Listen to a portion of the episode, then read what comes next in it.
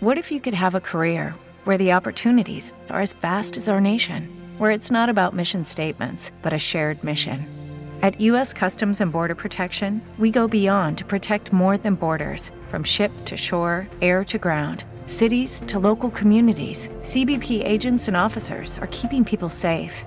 Join U.S. Customs and Border Protection and go beyond for something far greater than yourself. Learn more at cbp.gov/careers.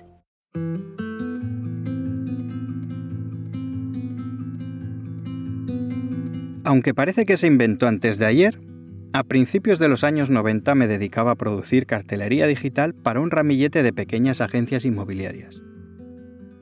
Ahora estamos acostumbrados a ver pantallas en los escaparates de las tiendas, pero entonces era bastante innovador. Las inmobiliarias de aquella época tenían unos escaparates bastante aburridos, consistían en una colección de cartulinas con los datos básicos de los pisos que vendían y cada una de estas cartulinas era una plantilla que se rellenaba manualmente. Nuestro trabajo consistía en recrear estas cartulinas digitalmente añadiendo color, movimiento y música. Una vez que teníamos todos los diseños, los pasábamos a una cinta de vídeo que actualizábamos cada mes. Finalmente, el vídeo se reproducía automáticamente en un televisor que llevaba integrado un reproductor de vídeo. Nuestro negocio consistía en alquilar los combos de televisor y vídeo y las cintas con la cartelería digital. Del trabajo de diseño y edición nos encargábamos un pequeño equipo de tres amigos. Aunque por entonces ya se usaba el término emprendedor, nunca nos planteamos si lo éramos o no. Sin embargo, nuestra corta historia no era tan diferente a muchas de las historias de emprendizaje que conocemos hoy no trabajábamos en un garaje, sino en el piso de solteros que compartíamos. Pero nuestra jornada de trabajo se desarrollaba principalmente tecleando datos frente a la pantalla de un ordenador. Una tras otra le dábamos algo de vida a cada una de aquellas cartulinas aburridas. Así que nuestra jornada de trabajo estaba plagada de habitaciones, metros cuadrados y millones y millones de pesetas. Aunque faltaban unos años para vivir la burbuja inmobiliaria, Creo recordar que muchos pisos se acercaban ya a los 10 millones de pesetas. Vamos, los 60.000 euros actuales. 7 millones y medio, 8 millones 200 mil pesetas, 12 millones. Poco a poco, aquellas cifras se fueron asentando en nuestra mente y las usábamos para comparar todo. Llegó un momento en el que todo nos parecía barato. Pero cuando sacábamos nuestra cartera para pagar un café, nunca llevábamos más de 500 pesetas. Vamos, los 3 euros de ahora. Sin darnos cuenta, vivíamos entre dos realidades. Una era la de aquellos que podían comprar un piso y otras cosas con precios más allá de cuatro dígitos. Y otra era la nuestra, la de unos chavales que trabajaban para salir adelante sin depender de la ayuda de sus padres. Cuando leo noticias y artículos relacionados con el comercio, recuerdo aquellas experiencias y pienso en las diferentes realidades del retail. Creo que como poco hay dos realidades. Una es la de las grandes corporaciones y marcas que todos conocemos y otra es la del comercio local. Una acapara la inmensa mayoría de titulares y artículos y la otra casi siempre pasa por debajo del radar. Por eso, hoy quiero hablar de las diferentes realidades del retail sobre todo de lo importante que es para los que trabajan con el comercio local tener en cuenta sus diferencias sobre otros formatos de retail para no tomar malas decisiones. Y si te quedas hasta el final del episodio, te contaré cómo terminó aquella aventura emprendedora de la cartelería digital y las agencias inmobiliarias.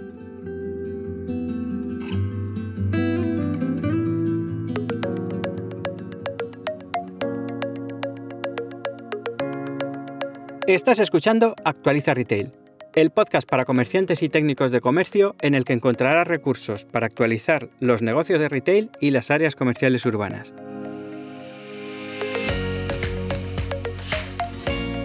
En los próximos minutos te acercaré los métodos y las estrategias de las grandes empresas de retail adaptadas a la realidad del comercio local para mejorar la conexión con los clientes y aumentar las ventas.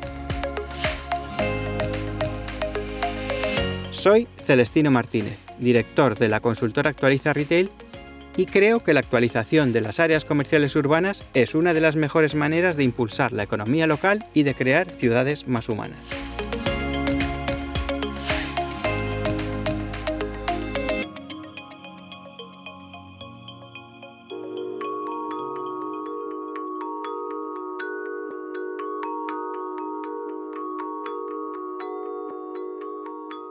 Bienvenido retailer a un nuevo episodio de Actualiza Retail. En el episodio anterior te decía que esperaba confirmar el primero de los programas de actualización de este año y así es. Lo hemos organizado con el Ayuntamiento de Ondarribia y vamos a trabajar con un grupo de comerciantes para crear una hoja de ruta personalizada de adaptación a las tendencias de consumo actuales. Empezaremos en marzo y como es habitual en estos programas combinaremos diagnósticos, formación y consultoría. Hay otros proyectos en el horno que espero poder confirmar pronto y que te iré compartiendo. Por otro lado, te cuento que la semana pasada hicimos el webinar abierto Conversaciones Retail con Jorge Más, que pronto verás publicado en el podcast. Por cierto que si visitas el podcast de Jorge, puedes encontrar una entrevista que me hizo hace unas semanas en la que hablamos de comercio local y también de mis inicios en el mundo del retail. Y no es la única entrevista de la que te hablo, porque esta semana Jacinto Yorca ha publicado en su podcast Retail Holic otra entrevista en la que hablamos un buen rato y también tratamos temas relacionados con el comercio local y la gestión de un negocio de retail. Pondré enlaces a las dos entrevistas en las notas del programa. Antes decía que en este episodio quiero hablar de las diferentes realidades del retail y de lo importante que es para los que trabajan con el comercio local tener en cuenta estas diferencias sobre otros formatos de retail para no tomar malas decisiones. Como en otros episodios, hemos comentado este tema con Bolsalea, nuestro patrocinador de esta temporada. En Bolsalea tienen ya más de 10 años de experiencia trabajando con clientes de todos los sectores y de todos los rincones de España. Así que podríamos decir que conocen bien todas las realidades del retail. Esto hace que estén acostumbrados a dar el toque personal al embalaje de sus clientes, tanto en el diseño como en los materiales que utilizan, que ya son en su mayoría ecológicos. Ese toque de personalización es posible porque Bolsalea fabrica sus productos en España. De hecho, una parte cada vez mayor de estos productos los confecciona un equipo de mujeres en riesgo de exclusión social. Así que si ya te toca cambiar tus bolsas, no te olvides de visitar bolsalea.com y de añadir el código Actualiza Retail para que te hagan un descuento especial.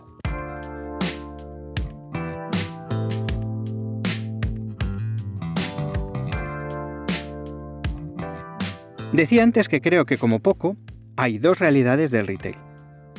Una es la de las empresas de retail que llenan los centros comerciales y las principales avenidas de nuestras ciudades. Otra es la de los pequeños comercios que pueblan nuestros barrios y las calles cercanas a esas avenidas comerciales. De una de esas realidades se escriben artículos y libros a diario. La otra realidad suele ser noticia cuando las cosas van mal. Pero más allá de la anécdota, ¿Para qué nos sirve ser conscientes de estas dos realidades? En un episodio anterior comentaba que me parecía razonable pensar que las soluciones de digitalización de Amazon, Apple, el Ayuntamiento de Almendralejo o la carnicería Juanmi fuesen diferentes. El caso es que encontramos mucha información y muchas soluciones que vienen de Amazon y Apple. Además, muchos de los artículos que se escriben se hacen pensando en retailers como Amazon y Apple, Incluso muchas de las formaciones que se hacen para comerciantes locales se ponen como ejemplos, sí, a Amazon y a Apple. ¿Y qué pasa con el ayuntamiento de Almendralejo y la carnicería Juan? Pues que no abundan los artículos que hablen de ellos ni las soluciones que partan de sus problemas. Así que en muchas ocasiones se parte de suponer que tanto la información como las soluciones serán aplicables con pequeños ajustes. Por eso es habitual encontrar a instituciones y comercios con trajes grandes, como cuando heredabas la ropa de tus hermanos mayores. Porque lo cierto es que no se conoce bien cómo de diferentes son el Ayuntamiento de Almendralejo y la carnicería Juanmi respecto a Amazon y Apple. Y así es imposible tomar buenas decisiones. Así que vamos a profundizar en estas diferencias y empezaremos por una estadística básica.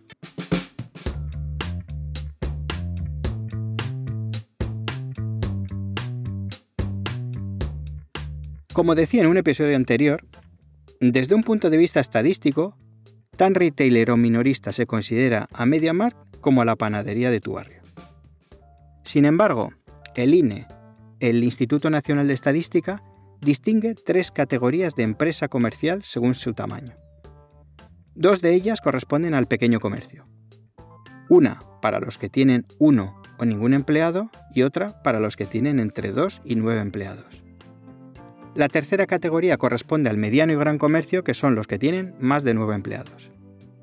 Según un estudio que consulté antes de la pandemia, el número de empresas de mediano y gran comercio eran algo menos de 13.000 en España. Mientras tanto, los pequeños comercios sumaban 450.000. Es decir, por cada comercio mediano y grande había más de 30 comercios pequeños. Habrá que ver cómo cambian estas cifras con el impacto de la pandemia, pero la diferencia en número seguirá siendo muy llamativa. También hay grandes diferencias si hablamos de facturación, porque esas 13.000 empresas medianas y grandes concentraban las dos terceras partes del total. Además, este desequilibrio no ha dejado de crecer en los últimos años. Por si fuera poco, incluso antes de la pandemia, los cierres en pequeños comercios eran mucho más frecuentes que en el resto de formatos. Así que ya tenemos unas primeras claves de esas diferentes realidades del retail. Por un lado, unas pocas empresas medianas y grandes que concentran la facturación y por otro, miles de pequeños comercios que tienen cada vez mayores dificultades para facturar y para sobrevivir.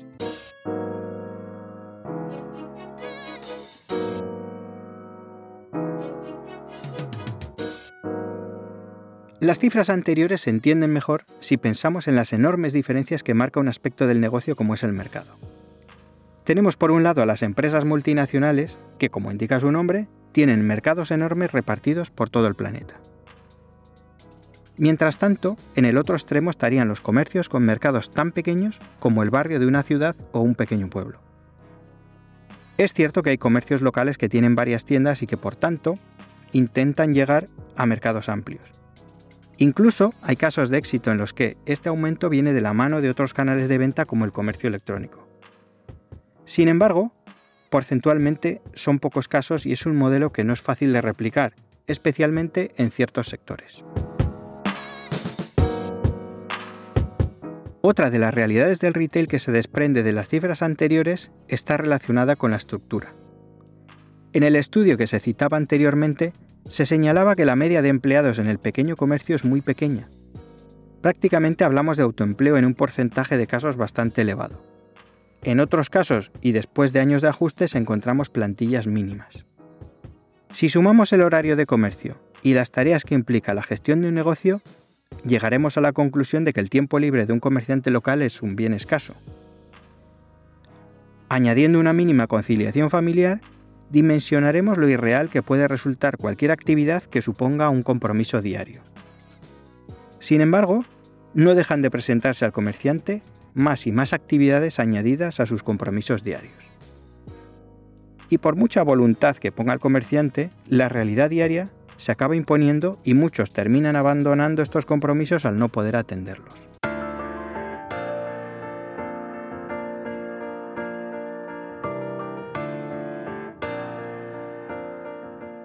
El sector al que pertenezca un comercio es una de las realidades del retail que más diferencias marca. Estas diferencias además afectan a múltiples aspectos de cada negocio.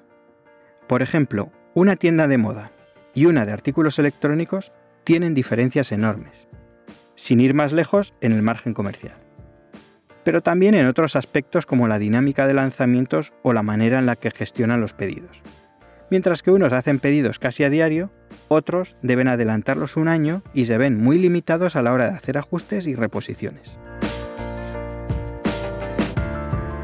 En unos sectores se venden productos, en otros se venden servicios y en otros se combinan.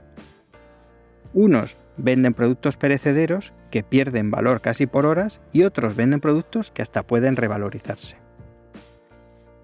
También hay sectores que venden productos de poco tamaño y mucho valor, mientras que otros venden productos de precios bajos y volumen alto.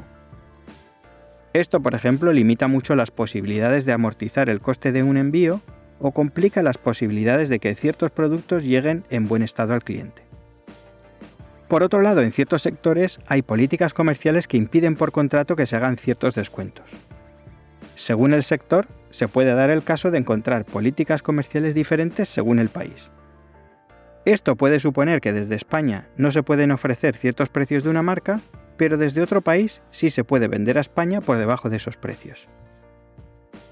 Hay muchos condicionantes específicos en cada sector, pero creo que los que hemos visto son suficientes para ilustrar lo complicado que es unificar soluciones para todos los sectores.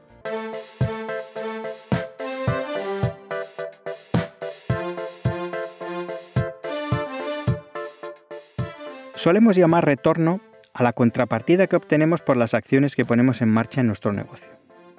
El retorno más habitual es el que implica la venta. Llámale facturación, dinero o como quieras. Pero hay otros retornos. Por ejemplo, puede que hagas acciones para que tus clientes potenciales no te olviden, para que te recomienden otros clientes o para facilitar la próxima venta. En realidad, todos estos retornos derivarán en ventas, pero pueden tener distintos recorridos. Digo pueden porque ciertos retornos son más o menos viables dependiendo de la realidad del retail en la que esté el negocio. Hay quien pone como ejemplo para los comerciantes locales las acciones que hacen Nike o en sus tiendas más emblemáticas. Muchas de estas acciones tienen más que ver con el entretenimiento que con la venta. Por eso entra dentro de lo habitual que un cliente pase un buen rato probando productos o jugando y que se marche sin comprar nada. En realidad está todo bajo control, porque lo que estas marcas buscan es activar las asociaciones positivas con su marca. Después importará poco dónde compren el producto, porque al fin y al cabo será producto de su marca. De hecho, estas marcas están reduciendo su distribución para cerrar cada vez más el círculo con sus clientes. Esta estrategia, sin embargo, no es muy viable para un comerciante que se dedique a vender productos de marcas que se puedan comprar en otras tiendas. La razón evidente es que si lo hiciesen, se convertirían en un parque de atracciones gratuito. Así que aquí tenemos otra de las diferentes realidades del retail. Los comerciantes locales, salvo contadas excepciones, deben orientar su retorno hacia las ventas. Además, en ciertos sectores, como hemos visto anteriormente, los márgenes comerciales no dejan muchas opciones.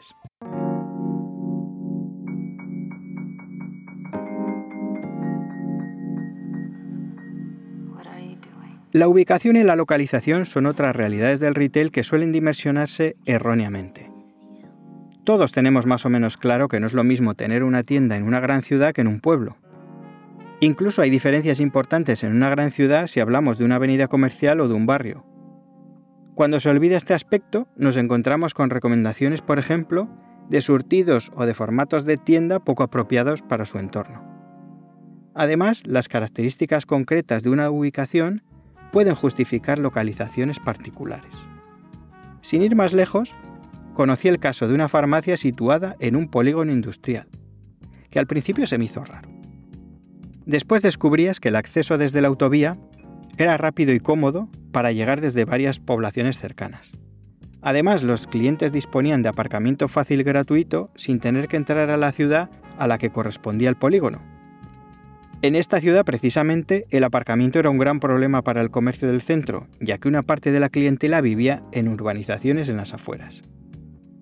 Una vez más, vemos cómo es muy difícil hacer recomendaciones sin analizar una gran cantidad de aspectos que diferencian a unos comercios de otros, incluso dentro del mismo sector. Cuando hablamos de las posibilidades de un negocio de retail, solemos dar por sentado ciertos aspectos. Por ejemplo, desde una gran ciudad es fácil hablar de ciertos adelantos tecnológicos o de servicios como la entrega rápida. Sin embargo, una de las realidades del retail en la que menos solemos reparar es la diferencia que supone disponer de ciertas infraestructuras. Mientras hablamos en unos lugares de las posibilidades que traerá la tecnología 5G, seguimos teniendo pueblos y ciudades importantes en las que no es fácil acceder a una buena conexión de Internet yo mismo lo he comprobado al intentar hacer videollamadas con ciertas zonas. En otros lugares, como en ciertos entornos rurales, las compañías de transporte no hacen entregas diarias y las oficinas de correo solo abren unas pocas horas al día.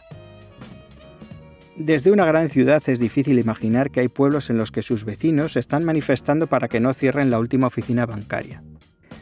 Quizás es en estos entornos rurales donde las soluciones generales son menos exportables y donde encontramos negocios hechos a medida de las necesidades y las posibilidades locales.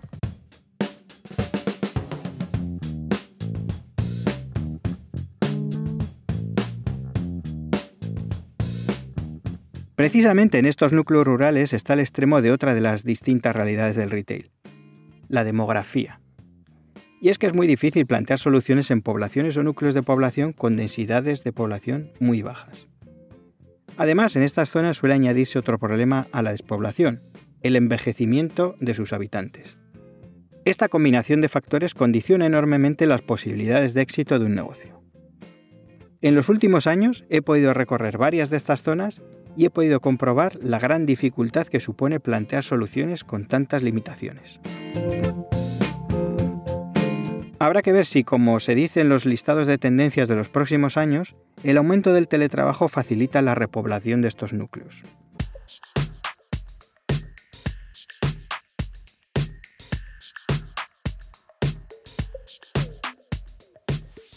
Quizás este es uno de los episodios más claramente enfocados a los técnicos de las instituciones que trabajan habitualmente con el comercio local. El propósito de esta reflexión es el de facilitar que se entienda que las soluciones para un colectivo tan heterogéneo y con tantos condicionantes no es sencilla. Por eso mismo no vas a encontrar esas soluciones en un artículo ni en un episodio de un podcast, tampoco en este. Con suerte lo que encontrarás es un punto de partida para formular mejores preguntas que abran nuevos caminos hacia soluciones personalizadas. Sé que a veces defender esta visión supondrá que tengas que remar contra corriente y que esto no es algo que vas a poder mantener durante mucho tiempo. Pero aunque solo sea para quedarte tranquilo por haberlo intentado, habrá merecido la pena. En una primera lectura puede que te haya quedado la sensación de que conocer estas diferentes realidades del retail solo sirve para saber lo que no se puede hacer. Y es normal como primera reacción, pero sería ver solo una parte del cuadro. Como punto de partida no me parece nada mal tener argumentos que eviten poner en marcha acciones con pocas o nulas garantías de éxito. Pero estos mismos argumentos van a servir para poner en marcha acciones más adecuadas, más pegadas a la realidad y con más garantías de éxito. De hecho, estudiando bien los aspectos más específicos del comercio local, se pueden plantear proyectos pequeños, muy enfocados a la acción, que serían inviables en otros formatos. Por ejemplo, hace unos meses pude trabajar en un pequeño programa de formación y consultoría con una selección de comercios de Extremadura. Para este programa creamos un sistema de trabajo con el que buscábamos que cada comerciante comprometiese el tiempo mínimo, pero obtuviese el máximo resultado. Para ello utilizamos tecnología básica como el WhatsApp, el correo electrónico y Zoom, y combinamos trabajo colectivo e individual. También teníamos en cuenta la diversidad de negocios e incluso trabajamos con gerentes de asociaciones y concejales de comercio de algunas poblaciones. Después del trabajo con cada participante del programa, habíamos definido una hoja de ruta de acciones de mejora muy concretas y que podían empezar a aplicar al día siguiente. Como resumen, diría que el conocimiento de las realidades del retail no implica renunciar a nada. Al contrario, es un buen punto de partida para encontrar las soluciones más adecuadas. Me gustaría que este pequeño repaso a las diferencias básicas entre el pequeño comercio y otros formatos de mayor tamaño te haya parecido útil para tu trabajo diario. Si te ayuda de alguna manera, me gustaría que me lo dijeras a través de los comentarios del podcast o de cualquiera de los perfiles en redes sociales. Y si puedes, quédate un poquito más, que me queda una última cosa por contarte.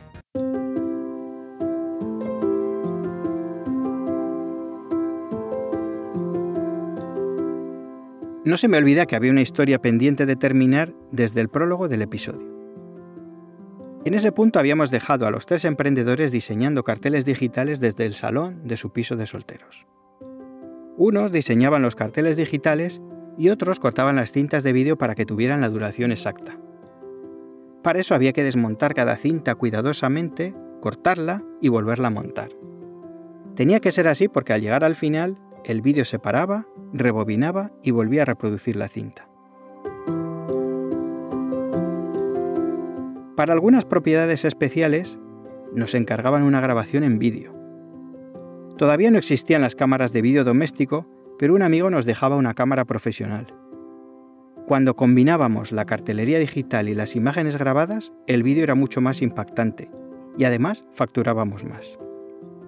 Lo que facturábamos lo invertíamos en nuevos combos de vídeo y televisor. Cada combo nos permitía alquilar más cintas y tener más clientes. Poco a poco el negocio iba creciendo. Pero llegó la crisis del 93 y como muchas otras empresas nos quedamos sin clientes de un día para otro. Nuestro pequeño equipo se disolvió y cada uno tomó su rumbo. A día de hoy, dos de nosotros continuamos dedicándonos al comercio, cada uno de una manera distinta. Pero aquella experiencia nos enseñó muchas cosas que nos han sido muy útiles durante estos años. Y de vez en cuando, con una cerveza delante, lo recordamos y nos sigue asombrando lo que fuimos capaces de hacer tres chavales con un ordenador en aquel desastre de piso.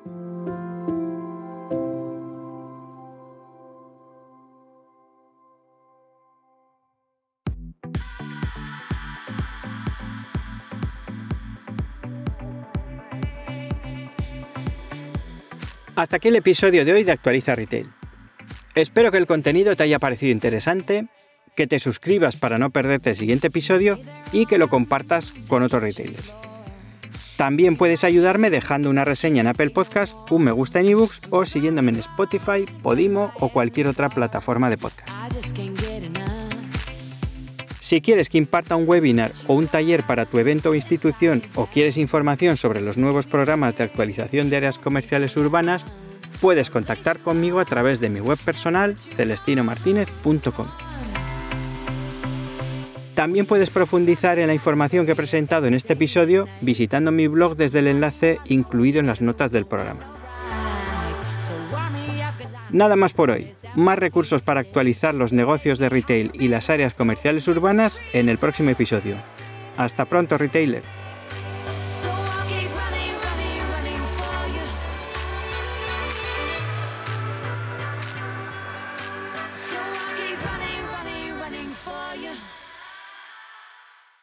As a new Western Union customer, you can enjoy a $0 transfer fee on your first international online money transfer. Send money to your family and friends back home the fast, easy, and reliable way. Visit westernunion.com or download our app today to get started, and your first transfer fee is on us. FX gains apply, not available for credit cards and transfers to Cuba. Services offered by Western Union Financial Services Inc. and MLS 906983 or Western Union International Services LLC and MLS 906985.